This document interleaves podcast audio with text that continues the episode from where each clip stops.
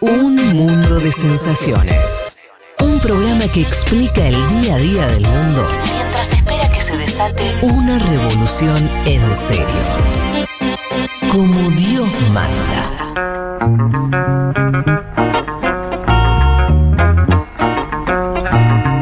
En este caso nos vamos a ir a eh, Estados Unidos, como prometimos. Mm. Demócratas eh, on fire. Sí, se le empieza a complicar la gobernabilidad a Biden. Ya estaba complicada, pero ahora estamos viendo una semana bastante mala, ¿no? Si uno mira con los resultados de las elecciones que ahora vamos a comentar, pero si querés, empecemos por lo último, que en realidad es una buena noticia, diría, la única buena noticia de esta semana, que es que el Congreso el viernes a la medianoche aprobó finalmente este plan de infraestructura, Sí. este plan que representa el programa de inversiones más grandes de la Segunda Guerra Mundial. Hicimos una columna hablando de este programa, un programa que se aprobó con un costo de 1.2 billones de dólares, lo que para ellos es trillones. Claro, nosotros cuando hicimos la columna, el programa era dos y pico, ¿no? Se Sí. terminó recortando, bueno, el Senado lo había aprobado en eh, agosto le tocaba a la Cámara Baja que lo estaba demorando, un proyecto que estaba trabado porque el ala progresista del partido decía que no estaba dispuesto a votar este proyecto hasta que no se avance con la El votación otro. del segundo proyecto, que Sí. es un proyecto que eh, básicamente tiene que ver con protección social y acciones climáticas, ¿no? un, un proyecto llamado Build Back Better, eh, que cuesta aún más, es eh, casi 1.7 billones que es, diría, el proyecto más importante, ¿no? Si uno lo compara. Los dos son importantes, pero el- este segundo es quizás aún eh, más importante. Claro, el ala no estaba dispuesto a votarlo. Finalmente hubo un acuerdo, o sea, el ala progresista termina cediendo. No, bueno, lo vamos a votar con la garantía de que pronto se va a votar y se va a aprobar el segundo proyecto. Y esa garantía que de todos lo- la bancada demócrata, supuestamente. Claro, los moderados no están dispuestos todavía a apoyar, a apoyar este segundo proyecto hasta que no haya un control de gastos. O sea, lo quieren Ajá. achacar un poco, pero también quieren que se confirme la viabilidad económica del proyecto. Bueno, entonces, eh, con esta palabra, la gran mayoría de la progresista terminó votando. La votación salió 221 a 213. Hubo 13 republicanos que apoyaron, o sea, que rompieron bandas y apoyaron el- el proyecto. Y hubo seis demócratas que lo rechazaron. Ah, mira. O sea que no estuvieron de acuerdo con esa decisión de la gran mayoría de la progresista. Hablamos de esta, este grupo llamado The Squad, que integran y lidera sobre todo Ocasio Cortés. Sí. La, hoy diría es la, la progresista con mayor perfil, ¿no? De, de este. de este Visibilidad. ¿no? También. Claro, exactamente. O sea, Eh, ella dijo, no me creo esto de que después van a votar la agenda social, así que no y apoyo". votó en contra, ¿no? Pero si uno mira en general a la progresista, la, la- la parte más mayoritaria, Sí. votó a favor de este proyecto con la garantía, con la palabra, ¿no? De que pronto se va a votar eh, este proyecto, este segundo proyecto llamado Build Back Better. A ver, es un triunfo, sí. Es importante, es el primer gran proyecto de paz. Hasta ahora el Congreso solo había pasado el programa de ayudas, ¿no? De la, de la pandemia, de ayudas sociales. Este es el primer proyecto que pasa, pero no alcanza a matizar lo que fue una semana trágica para el partido en una serie de elecciones estatales que se dieron el martes. Trágica. Sí, semana Ese trágica. es el. Mirá vos qué vamos, fuerte. si quieren, vamos a matizarlo. Una mala semana, una muy mala semana. Biden ya tuvo Pésima. semanas malas. Cuando fue, por ejemplo, la salida de Afganistán? Esa Sí, semana también claro. fue mala. Esa, esa fue trágica. Y también se vincula un poco, ¿no? También con eh, este hastío que está llegando eh, hacia el partido y que se manifestó en las elecciones, sobre todo de Virginia, que es un estado clave porque es un estado pendular, que Biden ganó con Sí. 10 puntos de ventaja el año pasado en las presidenciales y ahora, bueno, perdieron, perdieron los, los demócratas, ganó eh, Glenn Youngkin por poquito, menos de dos puntos, pero fue un batacazo, ¿no? Así también se, se vendió. Hubo también otro caso, que es el caso de, de Nueva Jersey, que ganaron los demócratas, pero muy poco, ¿no? Ganaron por eh, menos de 20.000 votos, un estado que Biden había ganado con 16 puntos. Y ese no es un estado pendular. Exacto, ese es un estado demócrata. demócrata, muy demócrata. Claro, que se ganó, pero con muy poco. Y las encuestas hablaban de 10 puntos de ventaja. O sea, fue un resultado muchísimo más estrecho del eh, que se esperaba. Y es un resultado muy sintomático porque los demócratas pierden eh, el área de los suburbios, ¿no? Que fue clave para la victoria de 2018, en las de medio término y para las de 2020. ¿no? Un área de perfil más moderado, si querés, y más independiente, ¿no? Sí. y que va a ser clave para el año que viene. Escuchemos cómo lo procesaba este analista, diría, de los más conocidos de CNN, Van Jones, que fue asesor de Obama también. Bueno, como decía, Van Jones Sí. eh, es, es afroamericano. sí, ¿Es de la línea más progresista dentro de los demócratas? No, no, no, no es la más progresista, tampoco, o sea, yo me cuesta ubicarlo, porque Ah. tampoco no es, no A es- mí también, por eso te eh, preguntaba. no, no es tampoco la moderada, digamos. Hoy ya Claro. está más como, como los pundits, como están, los que hablan sobre política. Escuchemos cómo vendía eh, esta derrota demócrata en Virginia. This is a big deal. Uh, these numbers are bad. This is not some. th- these are these are our voters. These are voters that came to us in 2018, came to us in 2020, and have abandoned us in droves in two states that should be in our column. That's a big deal. That's a that that is that is a five alarm fire. Este es un gran problema. Estos números son malos. Estos son nuestros votantes, votantes que vinieron con nosotros en 2018, lo hicieron en 2020 y nos abandonaron en masa en dos estados que deberían estar en nuestra columna. Ese es un gran problema. Es un incendio de cinco alarmas. ¿no? Así lo decía hablando de dos estados, Virginia y eh, Nueva Jersey. A ver, dicho rápido, lo que se instala en esta, esta semana es esta idea de que el partido, así como están las cosas, se encamina a perder la mayoría en el Congreso en las elecciones que son en un año, ¿no? Elecciones de eh, medio término, tanto en el Senado, pero, o sea, más que nada en el Senado, pero también posiblemente en la Cámara Baja, ¿no? Así se está vendiendo esta idea, diría, en el ecosistema progresista. Eh, a ver, hagamos un poco de zoom para entender también por qué hay preocupación, ¿no? Estamos viendo elecciones, pero sobre todo la de Virginia, donde la participación sube. O sea, no es algo que. Eh, claro, ese axioma de cuanto más sube la participación, mejor le va a los demócratas. Sí. A lo que vimos en general, pero Sí, vimos sí. también el año pasado. Bueno, acá no, No no se demuestra. O sea, acá se aumenta la participación, pero pierde eh, el candidato demócrata. ¿Cómo se explica eso? Bueno, una primera clave es la explosión del voto rural.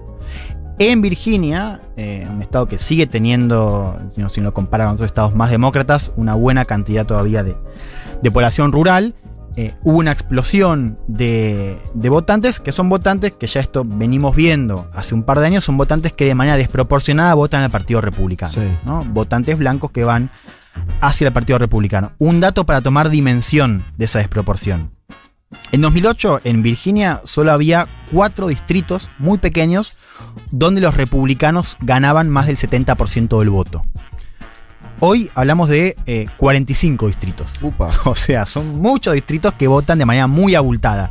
Si a eso, si a esos lo sacás más a votar, o sea, subís participación y ganás los suburbios, que es como vimos en Virginia, bueno, ahí no te alcanza para el Partido Demócrata tener una buena performance en las ciudades que sabemos son más densamente pobladas. O sea, hay un desbalance que se empieza a registrar en estos eh, estados, ¿no? estados eh, pendulares. Y vuelve a aparecer esta idea que creo que es bien interesante de autoridades del Partido Demócrata, sobre todo en estas zonas rurales, que están diciendo que el partido no les está hablando a esos votantes, que están totalmente desconectados de esas realidades y que les hablan únicamente a los votantes de las ciudades. ¿no? De hecho, leía algunas crónicas eh, que, que les daban voz a, estos votantes de la elección de Virginia. Me acuerdo una, una mina que decía, eh, yo tengo un problema acá y acá nunca hay un demócrata, yo no los veo, pero republicanos están todo el tiempo. Como que hay una desaparición del partido en esas zonas, eh, un poco desdeñando Faltó también- militancia, ¿no? Diría. Claro, ¿no? Pero desdeñando también esta cosa de, bueno, al fin y al cabo, si tenemos los votos de las ciudades, donde vive mucha más gente, y hacemos una buena performance en eh, suburbios, nos alcanza. Estas elecciones demuestran lo contrario. O sea que los republicanos tienen todavía más ventaja de la que ya veníamos viendo en este último ciclo, porque pueden subir la participación, ¿no? Y al fin y al cabo, en elecciones estatales, bueno, cuenta, ¿no? Eh, esa suba del voto rural. Hubo también, me parece interesante también eh, situarnos un poco en, esta campaña de Virginia, ¿no? Que gana este tipo Yonkin. Eh, los demócratas que hacen una campaña muy focalizada en retratar a este tipo Yonkin como un títere de Trump. ¿no? De hecho, hablaban de este apoyo que tuvo Trump. Eh, a Yonkin, si bien el candidato no se mostró con Trump y hizo una campaña bastante autónoma. O sea, no, es que lo desdeñó, pero no, se mostró al lado de Trump. Fue una campaña con tono y vuelo propio. ¿No? Y los demócratas estuvieron muy enfocados en decir esto de, bueno, este tipo es, es Trump, ¿no? Eh, y muy focalizada también en temas locales. ¿no? Y con un tema crucial, que yo creo que es un tema importante porque puede llegar a aparecer el año que viene, que es el tema de la educación. Pero Igual- pará, una cosa. Sí. la- Entonces la ligazón a Trump no, evidentemente no ha funcionado. No prendió, En no términos eh, electorales, no es que sea de- Porque en general es- funcionan ese tipo de demonizaciones Mm. con personajes así. Eh, no prendió Sí, en este caso. Lo, lo que decían los estrategas de la campaña de, de Yonkin es que para una estatal no te sirve los- la cuestión nacional. Sí para el Senado, Claro. pero no para, no para temas estatales. No, que además no aparece en las boletas, no, no. No, y esto de la campaña focalizada en cuestiones más chiquitas, pero muy del votante, eh, que le importan temas, digo, vinculados a, bueno, cosas muy del Estado, ¿no? Trabajo, calidad de vida en infraestructura en el Estado, temas de educación. Y ahí nos metemos en un tema que empieza a ser, no sé si están viendo algo de lo que está pasando con el debate de, de la currícula, un poco este movimiento. No está planteado de esa manera allá, pero que conocemos en América Latina como el de con mis hijos no te metas. Sí. ¿No? Bueno, estamos viendo a más un año donde tenemos estas disputas, eh, que es una disputa bien cultural, con eh, tensiones entre padres y las juntas directivas de los colegios por lo que se enseña. Y sobre todo esta idea de la teoría crítica de la raza, que básicamente, digo, si haces un poco de zoom, es una historia sobre el pasado esclavista de Estados Unidos. Bueno, que eh, los padres dicen, no, esto es, eh, es- va eh, a, a polarizar y es el resentimiento, ¿no? Y van a hacer que los negros vayan contra los blancos. Bueno, esto es un caballito de batalla cada vez más fuerte y más presente en la campaña republicana. eh, y por supuesto fue un tema muy utilizado eh, en esta campaña de Yonkin. Fue clave también eh, en el voto más moderado, inclusive de los suburbios, ¿no? Esta- estas madres asustadas, ¿no? Eh, por esta disputa. Quiero que escuchemos, eh, a ver, un pedacito eh, de un anuncio. Fueron varios anuncios muy similares, pero este me pareció mm, como piola para, para pasar. Escuchemos uno de estos anuncios del ganador de la elección en Virginia. Virginia parents have a right to make decisions on their children's education. That's the Virginia I grew up in. Terry McAuliffe wants to change that. I don't think parents should be telling schools what they should teach. And now the FBI is trying to silence parents. That's wrong. Bueno, es un anuncio que empieza diciendo, los padres de Virginia tienen el derecho de decidir sobre la educación de sus hijos, esa es la Virginia en la que crecí. Terry McAuliffe, que es el candidato, fue el candidato demócrata, quiere cambiar eso. Eh, y ahí aparece esta frase ¿no? en un debate diciendo del candidato demócrata, no creo que los padres tengan que estar diciéndole a las escuelas qué enseñar, ¿no? Y después diciendo de eh, esto de ahora el FBI quiere silenciar a esos padres, ¿no? Eso está mal, ¿no? Con una noticia eh, que decía el FBI va a, limitar la presión de estos padres sobre estas juntas escolares. Que insisto, es un tema que lo vamos a ver muy presente eh, el año que viene, ¿no? Es un tema donde los republicanos creen que pueden ir a la ofensiva y esto de retratar al Partido Demócrata como un partido extremista, una agenda muy desconectada también de las preocupaciones de los votantes eh, medios, ¿no? Eh, a ver, también vemos algo que, y ahí sí podemos nacionalizar un poco lo que vimos en esta elección, pero también otras que se dieron el martes, que es esta frustración con el gobierno de Biden, ¿no? Un Sí. gobierno eh, que empieza a ser visto como incompetente por varias cosas, ¿no? Yo creo que lo primero tiene que ver con eh, esta agenda totalmente eh, trabada en el Congreso, ¿no? Donde vemos un presidente que recién ahora pudo aprobar este proyecto de infraestructura, cuando estuvo meses eh, batallando con una interna muy del ámbito de Washington, ¿no? Recordamos, hay un solo senador que es Joe Manchin de Virginia que está trabando la agenda más ambiciosa de Biden. El Senado tiene 50 y 50, pero claro, con el voto de, de Kamala Harris desempatando, hablamos de una mayoría demócrata. Pero Sí. claro, ¿qué pasa? Dentro de ese Senado hay tipos que se comportan casi como republicanos en algunos temas. Joe Manchin es, diría, el, el principal, entonces claro, el, el proyecto está frenado y, y entonces hay una idea de que eh, Biden no está pudiendo avanzar con eh, sus programas, que está haciendo poco. Ahora, Sí. esta- esto es un poco opinión, un poco pregunta. Tenemos todo un, un Senado y una bancada demócrata que no podría avanzar por el voto de un legislador. La cuestión es que, la- o sea, efectivamente no avanza porque el juego es así y ese senador por la razón que sea se empacó y listo y ya está. O es que Hmm. no, no puede ser convencido o, o arrastrado un voto mayoritario porque en realidad hay un saldo medio frágil de toda la bancada o de otros sectores. ¿Me entiendes? Te quiero decir como si, como si faltara un consenso más grande. Si esta ley fuera, si uno tu- lo- los Sí. demócratas tuvieran un consenso recontra cerrado, por ahí vencerían la voluntad de un senador. O por lo menos pareciera que el juego político debería funcionar así. Bueno, diría dos cosas. Lo primero, hay algo ahí como.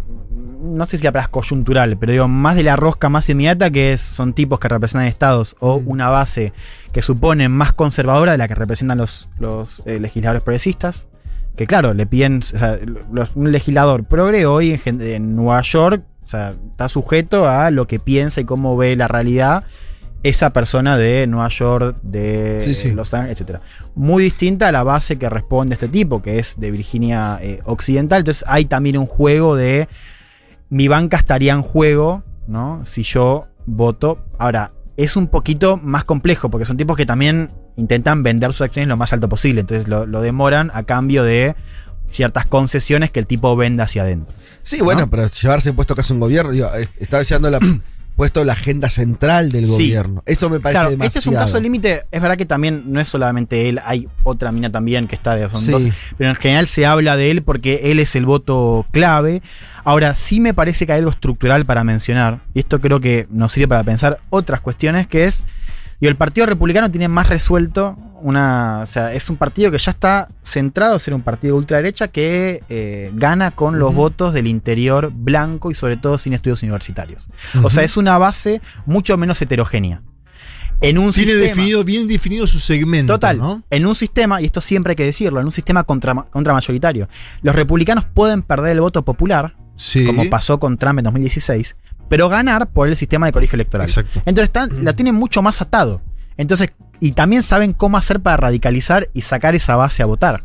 Entonces, por eso ahí entendemos por qué el problema no es Trump. Digo, el tema es la base de ese partido. Ahora, el Partido Demócrata, y creo que esto lo podemos pensar para otros casos, digo, el caso del Partido Laborista en Reino Unido es un caso muy interesante también porque es un sistema bipartidista y con eh, reglas electorales muy similares, que son bases eh, mucho más heterogéneas. O sea, hablamos de las ciudades más progresistas, más convocados con estos mensajes, bueno, de, Black Lives Matter, pero también la cuestión feminista, ¿no? la cuestión, la agenda más cultural del Partido Demócrata con votantes eh, a priori más conservadores que viven eh, o sea, en lugares que supieron ser bastiones obreros. Bueno, eso que en 2020 Biden lo pudo hacer bien. O sea, Biden logró ganar el voto que había perdido Clinton de estas zonas más, más eh, obreras. Bueno, eso que pudo hacer Biden en 2020 ahora está en tela de juicio. Y, y digo, ¿por qué lo digo esto? Porque creo, y esto responde a lo que decías vos, o sea, eh, lo que vemos es un partido que también está, vale la redundancia, partido dividido con estas alas que representan mundos distintos. Entonces yo creo que ahí está el gran problema, al Sí, margen señor. del tipo este Manchin. Sí. Te hago, te hago la- la- la- el contraargumento de eso desde el lado progresista, que Sí. se lo escuché a comunicadores eh, de la izquierda del Partido Demócrata. Sí. Te dicen, pero mirá que la ley que no están queriendo votar o que no están pudiendo pasar Hmm. es una ley que tiene consenso amplísimo en los votantes demócratas e incluso en los votantes republicanos. Es una ley que tiene un consenso social de mayorías, y yo vi algunas encuestas, Sí, sí, algunas de las, son- de las partes sí. de la ley hablan 60% de apoyo entre Ah, todos los americanos, hegemónico. 70, Hmm. es así. Y aún así no la votan. Entonces, ¿qué dice la, la izquierda? No, no, no es un tema de que acá eh, hay una agenda de las ciudades que a los demócratas tradicionales no les gusta, sino que tenemos, esta es la lectura de la Sí. izquierda, dicen, acá todavía el Partido Demócrata tiene adentro suyo un sector conservador que no quiere avanzar con una agenda reformista más clara. Y es cierto. Es, es cierto. Eh, sí, todos estos paquetes en general. en- en- en- Claro, también hay una cosa y que, que se dijo mucho en esta discusión, que es eh, no estamos comunicando bien, o sea, la gente no sabe en realidad qué se está votando. Porque digo, el Me Partido suena, Republicano- ¿eh? Me suena. Porque el Partido Republicano dice, claro, esto, o sea, esto es una ley que va a hacer que te suban los impuestos Sí. a vos, que se dispare todo, ¿no? Cuando en realidad es distinto. Es cierto que las encuestas dicen eso. Ahora, tomo esto de la comunicación para decir, no está tan claro. O sea, ese consenso. No sé si está tan claro, porque vos las encuestas decís, ¿estás a favor de que se gaste mucho más en empleo? en infra-?" Y sí, claro, te dicen que sí. Sí. Ahora, esa idea de que hay un consenso mayoritario para que se avance con eso, bueno, yo creo que ahí no está tan claro. Mm. Eh, pero sí me parece que es cierto que si uno mira esas encuestas, dicen esos números, que son números muy abultados, ¿no? Y si hay un dato que no es menor, que los republicanos no están dispuestos a colaborar, por más de que haya 13 diputados que votaron con los demócratas en el caso de esta infraestructura. Esa idea de que Biden podía ser alguien para unificar, como al No, menos quebrar claro esa que base no. republicana, eso ya a lo, diría al mes quedó Mm, eh, vacía. Pero también eso que decís vos es importante porque se manifestó en la discusión sobre las elecciones. Mm. ¿Qué pasó? No fue solamente una, una derrota en Virginia y una victoria muy estrecha en Nueva Jersey. Hubo también otras elecciones, de hecho hubo una muy puntual, que fue una especie de referéndum, eh, una iniciativa popular en Minneapolis, una ciudad muy importante porque fue la ciudad donde asesinaron a Floyd y donde nació el estallido del año pasado.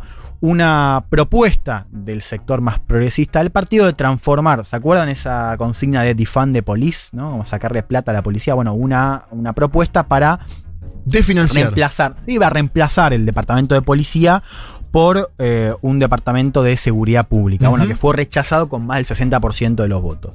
Si uno mira las internas también que se dieron en, ese, en, en- en algunas ciudades como Seattle y como Nueva York, ganaron además los candidatos más moderados. O sea, al progresismo en general, salvo en algunas carreras como Boston, por ejemplo, le fue bastante mal.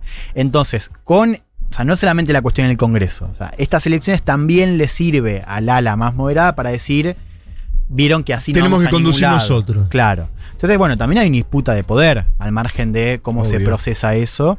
Eh, y sí, estamos viendo una tensión que se está, se está disparando. Eh, bueno, quiero cerrar con cómo, cómo usaron estas elecciones y estas noticias los republicanos, ¿no? Que después de la derrota eh, del eh, 2020, ¿no? Y con este año que empieza a tomar otro color, ¿no? Porque al presidente le fue mal con la salida en Afganistán, porque estas elecciones son un llamado a alerta, bueno, se empiezan a subir un poco, ¿no? Y ahora dicen, sí, bueno, ven que ahora vamos a volver, básicamente. Escuchemos, como lo decía Kevin McCarthy, el líder de la, ma- de la minoría republicana en la Cámara Baja. And it was a night just not about Virginia. It was a night about America. Have you heard from other members here? Virginia, New Jersey, New York, Minneapolis, Seattle, Texas. Today is a wake up call for Washington Democrats to abandon the partisanship, the extremist agenda of Washington based programs that cost trillions of dollars and don't have programs that nobody even wants. Atención al tipo McCarthy, ¿eh? porque lo vamos a Sí. escuchar Y bastante. aparte tiene un apellido, papá, Sí, para comprar balcones. Sí, sí, sí. McCarthy que eh, ha ganado bastante, ha subido mucho el perfil en estos últimos meses. A ver, ¿qué dijo? No fue una noche solo sobre Virginia, fue una noche sobre América. Lo que han, lo han escuchado de otras autoridades. Virginia, Nueva York, Nueva Jersey, Minneapolis, Seattle, Texas. Hoy es un llamado de atención a los demócratas de Washington para que abandonen el partidismo, la agenda extremista de los programas con sede en Washington que cuestan trillones de dólares y no tienen, y no tienen programas que nadie quiere. Bueno, ¿qué hay que seguir? Entonces, dos eh, cosas. Bueno, primero esta rosca por este segundo paquete de ley que se tiene que votar. Sea, que los progresistas tienen esta promesa de que eh, se va a votar y aprobar pronto. Vamos a ver qué, qué pasa, porque por ahora vemos como una cierta tregua que se puede romper si sigue la demora por parte del bloque moderado. O sea, atención a eso porque implica básicamente la gobernabilidad, digamos, lo- los, programas Sí. que van a, van a aprobar o no eh, la gestión de Biden. Y segundo, y muy vinculado con esto, ojo a esta idea de que a Biden se le puede cerrar la ventana para reformas, ¿no? Porque hay muchos que están diciendo, bueno, si ya sabes que vas a perder la, la casa, ¿no? El año que viene, empezá, digo, tenés una ventanita de un año para meter algunas reformas, ¿no? Cuestiones de sistema de voto, bueno, cuestiones más estructurales que Sí. podrían cerrarse.